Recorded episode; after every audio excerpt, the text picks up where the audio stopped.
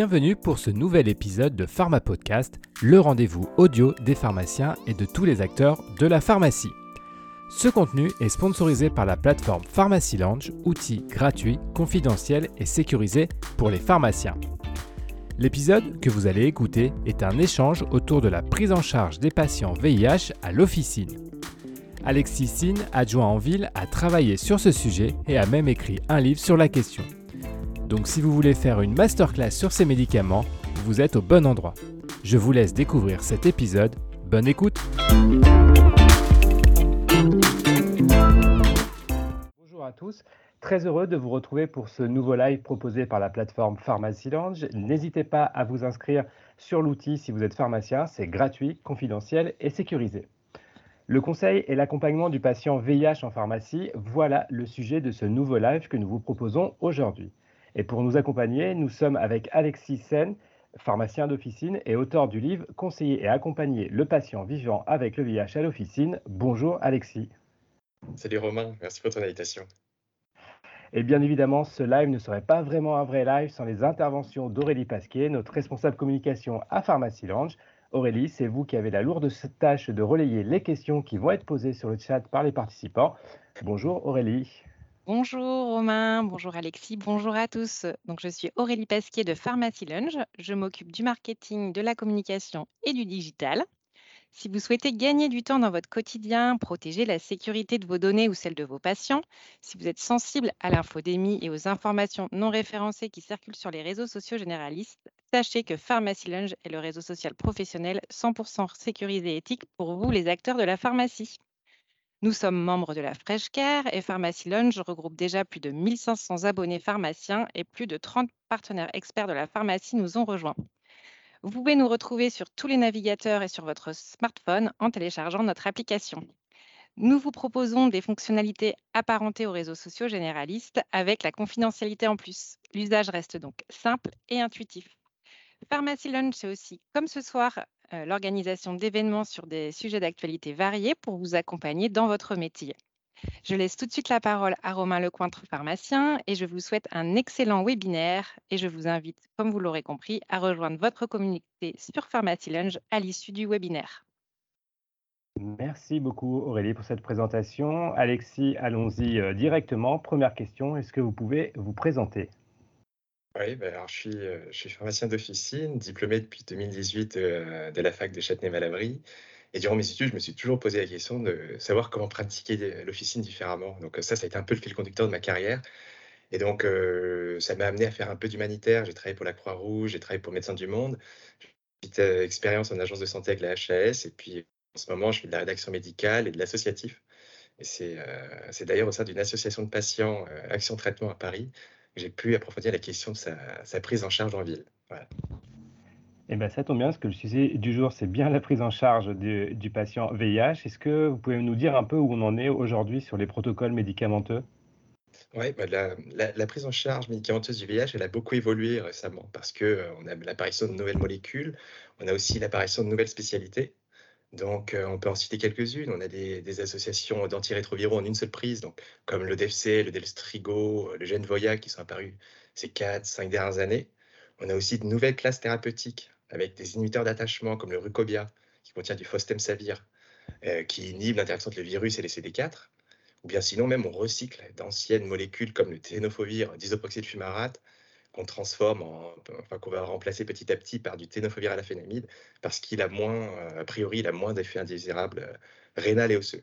Donc, euh, toutes ces nouveautés rebattent un peu les cartes de, des protocoles médicamenteux, et on en distingue trois. Il y, a, le TASP, hein, c'est le Treatment as Prevention. Donc ça, c'est, la trithérapie classique. On a aussi la PrEP, qui est le traitement pré-exposition, donc le traitement qu'on utilise pour éviter de s'infecter lorsqu'on a un rapport à risque. Et puis sinon, le TPE, c'est le traitement post-exposition qu'on utilise en cas de régression sexuelle, en cas de, viol ou en cas d'accident d'exposition au sang pour les soignants. Donc, euh, nous, en ville, on utilise surtout euh, le TASP et la PrEP, parce que bah, le TPE, c'est un traitement d'urgence qui est dispensé à l'hôpital. Euh, concernant le TASP, eh le, le, gold standard reste le même. C'est une trithérapie à base de deux INTI et un troisième agent qui est un agent d'une autre classe thérapeutique. Et ce traitement-là, eh ben, il a pour objectif d'empêcher la progression de la maladie vers le stade sida en maintenant la charge virale indétectable et les CD4 supérieurs à 500.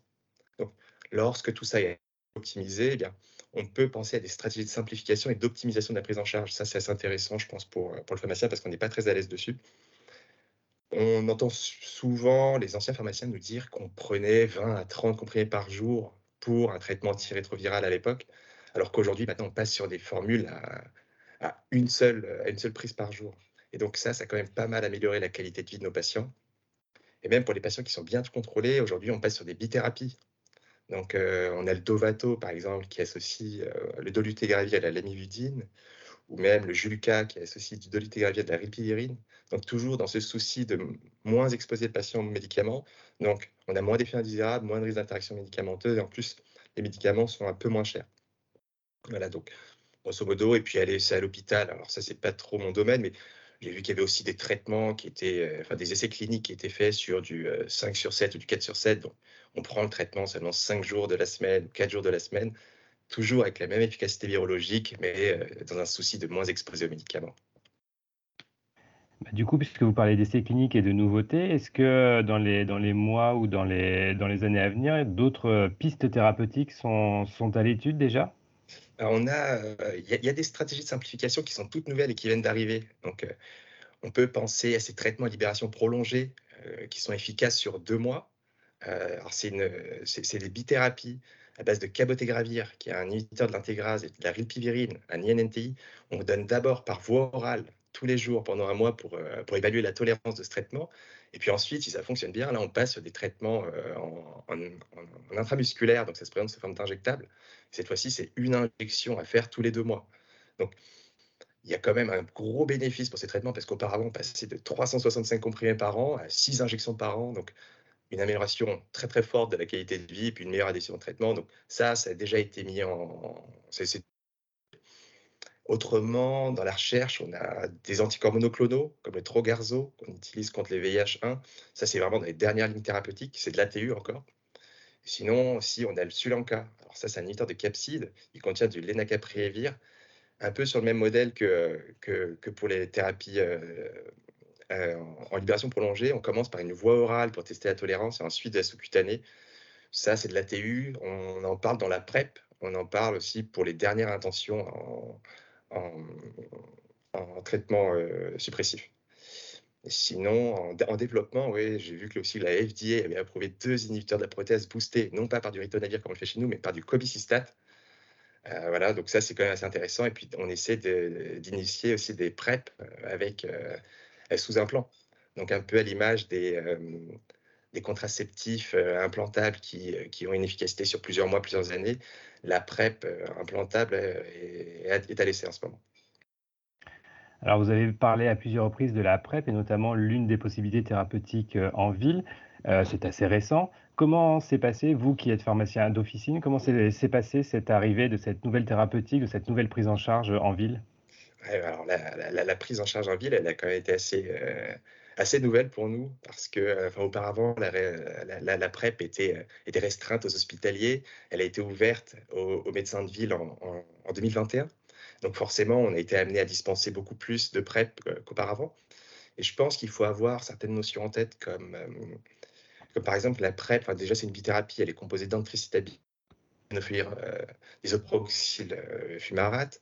Elle vise à limiter le risque de contamination. Donc, elle limite uniquement, elle ne l'annule pas. Donc, c'est pour cette raison qu'il faut l'inscrire dans, un, dans une stratégie de prévention globale, avec notamment le port du préservatif, un dépistage régulier du VIH, des IST, et aussi, euh, il faut penser à la vaccination, notamment pour le VHB ou pour le papillomavirus. Euh, en ville, je pense qu'il faut, qu'on connaisse, faut qu'on maîtrise les, euh, les, modes de prise, les modalités de prise, parce qu'il y en a deux types. Une qui est à l'AMM, c'est la prise continue. Donc, on prend un, comprimé tous les jours de manière continue pour se protéger. Il faut savoir que dans ce mode d'action-là, dans cette modalité de prise, la, PrEP est efficace seulement après 7 jours de ça, c'est quelque chose qu'il faut, euh, noter et sur laquelle il faut bien insister. Et surtout, si on compte l'arrêter, eh bien, il faut l'arrêter 7 jours après le dernier rapport. Autrement, ce rapport-là est à risque. Donc ça, c'est la première modalité de prise. La deuxième, c'est une prise discontinue. Elle est hors AMM, mais par contre, elle a l'avantage de, de cibler les rapports lorsqu'ils sont peu fréquents. Donc là, on donne une dose de charge, c'est deux comprimés d'un coup, 24 heures à 2 heures avant le rapport, et ensuite un comprimé tous les jours pendant deux jours après le rapport. Donc voilà, enfin, je pense que le, pharmacien sur cette question-là doit peut-être mieux se former, mieux se préparer et surtout avoir des outils clairs à donner à, ses patients pour, pour lui permettre de comprendre plus simplement c'est, la complexité de ces modalités de prise.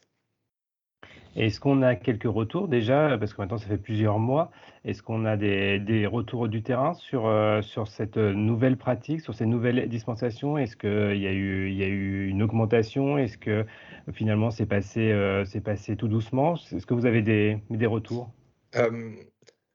Alors, les, chiffres sont un peu truqués, enfin, ils sont un peu faussés à cause du, euh, Covid, parce que justement le, confinement a pas beaucoup, a forcément influencé négativement la prise de PrEP. Et c'est d'ailleurs pour cette raison-là euh, qu'on a, qu'on a facilité la prescription de la PrEP.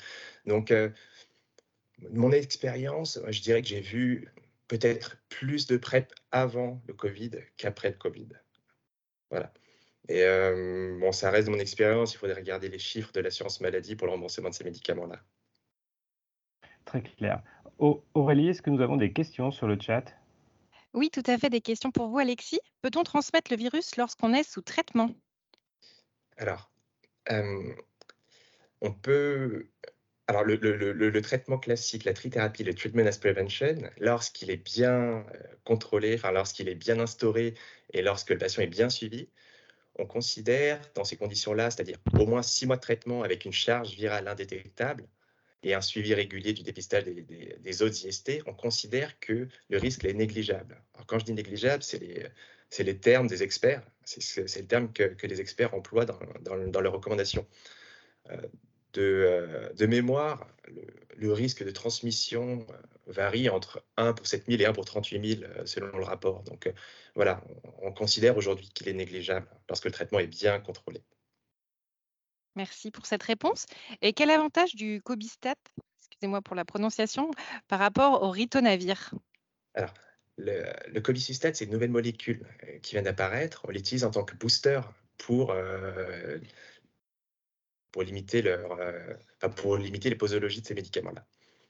L'avantage du cobicistat, c'est que lui, il n'a pas d'activité inhibition de la protéase, et donc on suppose qu'à long terme, eh bien, il n'engendrait pas de, résistance euh, vis-à-vis de cette classe médicamenteuse. Donc voilà, l'avantage, ce serait ça, ce serait d'induire un effet booster sans induire de résistance.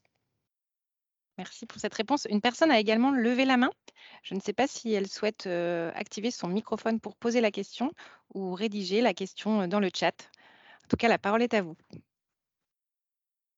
On va enchaîner du coup, et si la personne veut, intervenir, elle intervient. On fait comme ça? Ok, ça marche. Alors Alexis, euh, parlons maintenant pharmacie et conseils de, dispensation, puisqu'on est sur Pharmacy Lounge, l'outil des, pharmaciens. Quels sont pour vous les points importants lors d'une lors délivrance d'un traitement VIH à l'officine?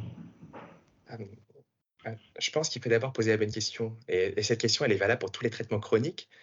Euh, moi, ce que je demande systématiquement, c'est de savoir comment se passe le traitement. Donc, à partir de là, on peut récolter pas mal d'informations, notamment sur le mode de prise, la tolérance, l'association éventuelle à d'autres traitements. Et ce qui m'intéresse, c'est de voir comment le patient vit avec ce traitement-là. Si ça le handicap dans sa vie au quotidien ou si au contraire, il est, parfaitement adhérent euh, et qu'il n'a aucun souci avec. Donc, en posant cette question, on peut évaluer plusieurs points. Euh, le premier, c'est l'observance. On peut bien sûr le, regarder sur nos logiciels et voir si le patient récupère ses traitements toujours au même moment du mois. Et on peut évaluer avec cette question les freins qui, sont, euh, qui existent à la prise de ce traitement. Euh, j'ai le souvenir de ce patient qui, euh, qui, lui, prenait un traitement antirétroviral, mais il le prenait à l'heure du déjeuner, à la cantine, avec ses collègues. Et forcément, bah, ça induisait une gêne. Enfin, il ne voulait pas que tout le monde apprenne qu'il était malade. il avait mis en place des stratégies d'évitement. Il le prenait aux toilettes, il le prenait discrètement à table. Et donc, ça décalait systématiquement ses heures de prise et parfois même ça engendrait des oublis. Donc, ce qu'on lui a proposé, eh bien, c'était de prendre ce traitement-là, euh, un repas qu'il est sûr de prendre à la même heure et euh, qu'il est sûr de prendre à heure fixe. Donc, on s'est dit au dîner, ce serait bien de lui proposer au dîner. Et puis surtout, on lui a dit, il faut l'associer à un, espèce de rituel, un geste qu'il ferait à chaque fois. On lui a dit, lorsque, lorsque vous mettez la table, eh bien, vous posez votre verre, et dans ce verre, eh bien, vous mettez votre médicament. Et en faisant ce genre de choses, eh bien, on s'est rendu compte que le patient euh, prenait bien plus régulièrement son médicament. Donc, je pense que le pharmacien doit s'améliorer sur, ces choses-là et essayer de trouver des, solutions aux, problèmes d'observance. Euh, aussi, l'observance, elle est beaucoup conditionnée par les effets indésirables des médicaments. Donc, je pense qu'on doit aussi euh, les avoir en tête, pas forcément les connaître par cœur pour chaque molécule, mais connaître les effets indésirables de classe de chacun. Et ça nous permettrait de les prévenir et d'orienter le cas échéant. Les inhibiteurs de la protéase, par exemple, ça provoque des troubles métaboliques à long terme. Donc, euh, juste le, renvoyer vers le médecin, vers un, diététicien, par exemple, pour permettre de, de prévenir ces troubles. Et du coup, à côté de cet aspect purement pharmacologique, est-ce qu'au au moment de la, dispensation, il y a d'autres conseils qui peuvent être, euh, qui peuvent être donnés, notamment pour améliorer l'observance ou la gestion des effets indésirables? Oui, moi j'essaye de, travailler systématiquement euh, une compétence à chaque dispensation. Je me dis que c'est bien d'établir un plan de prise, par exemple, pour, euh, pour apprendre au patient à être autonome vis-à-vis de son traitement lorsqu'il y a par exemple un oubli. lorsqu'il vomit, lorsqu'il y a de la diarrhée, par exemple, savoir comment le rattraper, ce traitement. Donc, ce que je fais en général, eh bien, je trace, enfin, je dessine une horloge sur une feuille, je note l'heure de prise habituelle, et sur cette horloge, je note l'intervalle de temps durant lequel le patient peut rattraper son comprimé si jamais il y a un souci. Donc, voilà, le rendre plus autonome vis-à-vis de ce traitement. Aussi, sur cette horloge, on peut noter si le traitement doit être pris avec un repas ou hors du repas. Parce qu'on sait que la nourriture euh, influence énormément les concentrations plasmatiques, influence énormément les airs sous la courbe, et donc peuvent jouer sur l'efficacité du traitement. Quand on regarde euh, les monographies, on se rend compte que certaines monographies euh, préconisent des, quantités de kilocalories nécessaires pour une meilleure optimisation du traitement, mais aussi des quantités de kilocalories d'origine lipidique. Donc, on peut aller très précisément dans le détail à ce niveau-là. Et au contraire, pour d'autres molécules, bah, on voit qu'il faut prendre à jeun parce que euh, sinon, ça, ça, majore les effets indésirables. Donc, ça, je pense que c'est la première chose, c'est d'établir un plan de prise. Et lorsque ce plan de prise est vraiment bien géré, eh bien, c'est de, parler d'automédication. Parce qu'il y a beaucoup de médicaments en vente libre qui peuvent induire des effets indésirables. Donc, euh, moi, je pense notamment aux, anti-inflammatoires non stéroïdiens, ibuprofène, aspirine, par exemple, qui majorent les néphrotoxicités du, euh, ténofovir ou encore, euh, on a des IPP en vente libre qui sont contre-indiqués avec la ripivirine.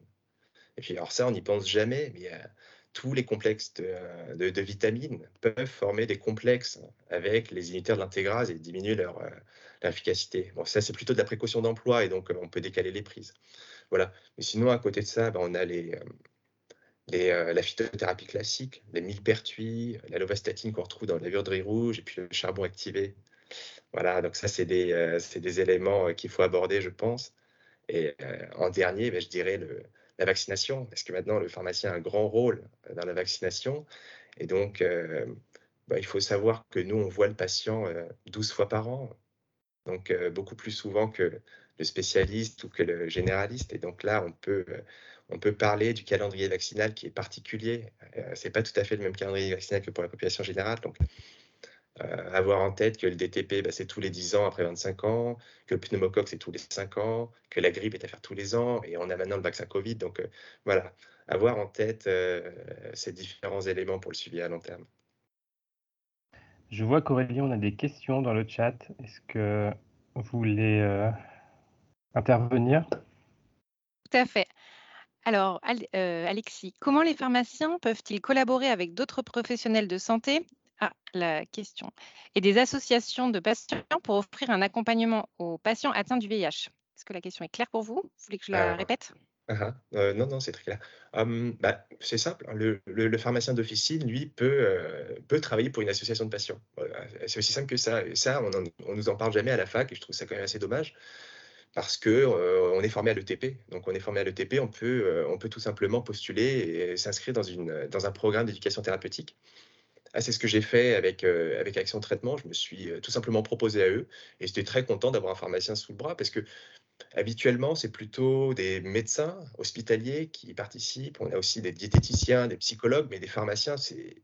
Moi, j'en ai vu aucun intervenir, enfin, aucun pharmacien de ville intervenir en ETP. Donc voilà, via les associations de patients, euh, c'est. Enfin, je pense qu'il y, y, y a de beaux débouchés quoi, pour les officines. Je vois qu'il y a une deuxième question. Aurélie, Oui, il y en a trois autres pour le moment. De quels outils concrètement le pharmacien d'officine dispose-t-il pour euh, la prévention du VIH, Alexis?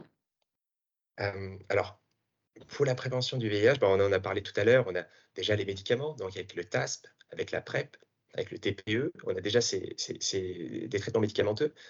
On a aussi euh, un autotest. Alors, l'autotest VIH a été assez, décrié, mais je pense qu'il faut tout de même l'inscrire dans une, euh, stratégie globale de prévention parce que euh, ça permet déjà de, de, s'initier au dépistage, de parler de prévention à l'officine et puis surtout d'orienter euh, si besoin. Et autrement, alors il y, a des, il y a des plus petites choses, on n'y pense pas toujours, mais les Steribox, par exemple, qu'on dispense, ça aussi, c'est pour limiter le risque de, enfin, le, partage de, seringues. On a aussi les, les DASRI, donc qui sont les conteneurs pour euh, limiter les, les, risques infectieux liés aux soins. Donc euh, voilà, on dispose de tous ces éléments-là. Et je pense que le pharmacien d'officine doit aussi avoir en tête peut-être les structures d'urgence qui sont dans son, quartier pour orienter rapidement et efficacement euh, les patients dans les situations urgentes. Merci. Une autre question encore? Une, oui, je peux en poser une. Alors, c'est une question qui, enfin, une question qui sort sur l'actualité. On indique qu'une nouvelle euh, guérison probable du VIH, la troisième au monde, vient d'être annoncée aujourd'hui, suite à une greffe de moelle osseuse. Quelle stratégie thérapeutique pré-greffe, post-greffe peut-on imaginer, Alexis? Alors là, moi je ne suis pas virologue, je ne suis pas immunologiste, donc je ne suis vraiment pas pertinent pour en parler. Mais ouais, j'ai vu le truc, euh, c'était hier, ça a été publié hier, j'ai lu le, document et vous savez que moi, je, alors là, je, là, je passe la main. C'est pas pour moi cette question. Mais, euh. du coup, c'est une source, euh, c'est une source de, mais de progrès, non? Cette probable guérison, c'est dans l'air du temps ou c'est dans un futur proche ou pas, d'après vous? Franchement, alors moi, j'ai aucune idée sur la question. Ce que j'ai lu sur, le, sur cette étude, c'était que c'était que, alors on avait une mutation sur le CCR5. Alors c'est un des, un des récepteurs qui est présent sur, euh, sur les CD4 et qui permet d'accrocher le virus sur, euh, sur, euh, sur, sur, sur, les CD4, sur les cellules. Et il se trouve que ce récepteur-là n'est pas majoritaire. En général, on a plus CXCR4. Donc, bon, je me demande si c'est pas parce qu'il y a un virus bien particulier dans une situation bien particulière et que ça ne toucherait pas finalement très très très peu de monde ce genre de choses. Mais bon, après, euh, il vaut mieux rester optimiste et je pense que forcément, à un moment ou à un autre, on va réussir à trouver une solution, même si le, même si le virus s'adapte euh, pratiquement à tout. Quoi. Moi, je voudrais revenir sur un, sujet, euh, Alexis. on a parlé de la formation qui était importante des, mais des pharmaciens. où peut-on peut trouver pardon, des, ressources sur ce sujet, des vraies ressources qui peuvent être proposées aux, pharmaciens, tout simplement pour maintenir ses connaissances, parce qu'on l'a vu aussi, euh, les traitements évoluent assez régulièrement, donc il faut se tenir un jour. Qu'est-ce que vous, vous conseillez? Alors, il y a, deux, y a trois documents que, que je recommande. Le premier, c'est le rapport Morla. Alors, lui, c'est une recommandation d'experts euh, sur le VIH et sur le VHB, même sur le VHC, sur tous les IST de manière générale. Euh, il est mis à jour régulièrement. La dernière mise à jour date de 2018. Voilà, donc ça, c'est le premier document. C'est le document qui fait un peu référence en termes de stratégie thérapeutique en France. Autrement, on a aussi les recommandations de la European AIDS euh, Society. Eux, ils ont mis à jour leurs documents en, octobre 2022. Et sinon, on a le site de la SFLS, c'est la Société française de lutte contre le sida. Eux, ils font pas mal de formations pour les, pour les professionnels de santé. Et c'est quand même bien fichu et en accès libre sur Internet, donc autant en profiter. Super. Aurélie, est-ce qu'on a d'autres questions sur le, sur le chat avant de, de conclure ce live? J'en ai une dernière, un petit peu technique. Quelle est la différence entre le ténofovir disoproxyl fumarate et le ténofoxir alafenamide? Excusez-moi pour les prononciations. Alors, ces deux molécules, c'est, disons qu'on a, on a retravaillé le, le ténofovir pour le, transformer, enfin pour lui rendre, pour lui donner moins d'effets indésirables. Alors, le ténofovir disoproxyl fumarate, lui, c'est l'ancienne forme. c'est la forme historique que l'on connaît. Les traitements à long terme provoquent des effets indésirables rénales et des effets indésirables osseux. Donc, ce qu'on essaie de faire, c'est de retravailler cette molécule pour limiter la concentration plasmatique du ténofovir, qui lui est son métabolite actif. Donc, avec le ténofovir à la phénamide, on en a beaucoup moins dans le plasma, et par contre, on a toujours la même efficacité intracellulaire. On a toujours la même concentration intracellulaire, pardon. Donc voilà, on donne des doses plus faibles de ténofovir à la phénamide, et donc forcément, on imagine qu'à long terme, eh bien, ces, effets indésirables rénales et osseux vont être, vont être plus faibles. Mais bon, ça reste à confirmer par des études de pharmacovigilance. Bah, je pense que pour respecter le timing, on va conclure. Aurélie, vous êtes d'accord? J'en suis parfaitement d'accord. Merci beaucoup. C'était très intéressant, Alexis. J'ai appris beaucoup de choses. J'espère que vous aussi, euh, chers participants, euh, c'est le cas. Eh ben, moi aussi, je vous, je vous remercie, Alexis, pour toutes ces informations euh, précises qui, qui vont sûrement aider les pharmaciens qui étaient à l'écoute. Je rappelle aussi que vous êtes l'auteur du livre qui s'appelle Conseiller et accompagner le patient vivant avec le VIH à l'officine. Bah, pour celles et ceux qui voudraient euh, approfondir le sujet. Merci Aurélie pour votre participation et la gestion des questions euh, posées sur le chat. Et nous vous donnons rendez-vous très prochainement pour un nouveau live. À bientôt.